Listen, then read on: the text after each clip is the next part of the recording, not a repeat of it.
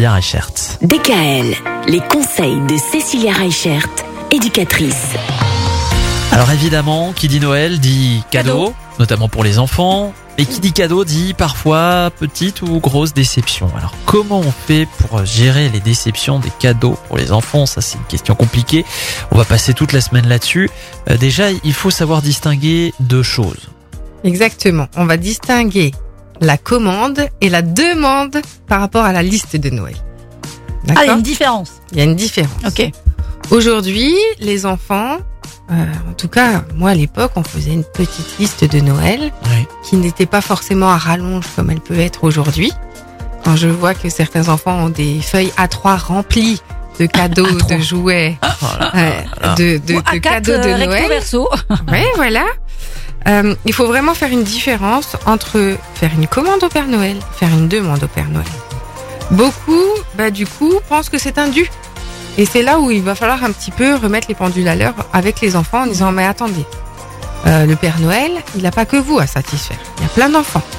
Et c'est pas parce qu'on l'a mis sur la liste qu'on va forcément le recevoir. Et je pense que ça, c'est aussi quelque chose, un discours qu'on doit avoir avec ses enfants entre ce qui est dû et euh, ce qui est de l'ordre du mérite, d'une chance d'avoir quelque chose. Mm. Et je pense qu'à un moment donné, il faut aussi leur mettre les pieds sur terre en leur expliquant ben voilà, que de l'autre côté du monde, il y a aussi la guerre. Il y en a qui veulent juste une chose, c'est d'être dans leur maison pour Noël. Et c'est vrai que beaucoup d'enfants, quand on les entend parler, ben eux, ils ont une liste. Ah ben non, le Père Noël, il va m'emmener tout ça. Ah ben non, le Père Noël, il n'a pas besoin de t'emmener tout ça. Le Père Noël, il va choisir des cadeaux pour toi, des cadeaux que tu mériteras pour Noël.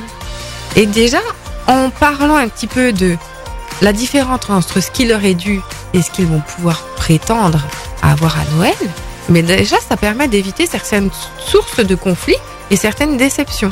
Donc, à un moment donné, reposez le cadre par rapport à vos cadeaux de Noël. Vous éviterez aussi des déceptions par rapport à ce qu'ils ont reçu à Noël. Mm. C'est déjà pas mal de la responsabilité des parents hein, dans les habitudes Oui. qu'on peut donner à nos enfants chaque année. hein. Oui, oui, oui. La culpabilisation, ça aussi, c'est quelque chose qui peut être propre aux parents parfois.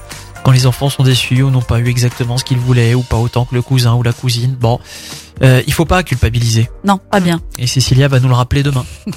Retrouvez l'ensemble des conseils de DKL sur notre site internet et l'ensemble des plateformes de podcast.